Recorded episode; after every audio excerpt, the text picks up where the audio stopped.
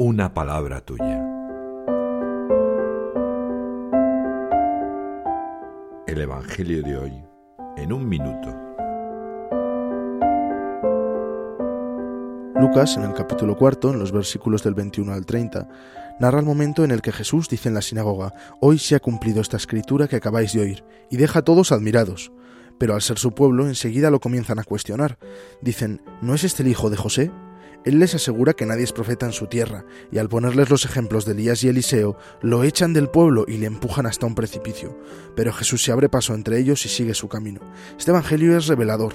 Me recuerda las dificultades de seguir a Cristo, que con la fuerza de la oración y los sacramentos puedo superar la tentación de mundanizar la palabra y negociar con la gracia.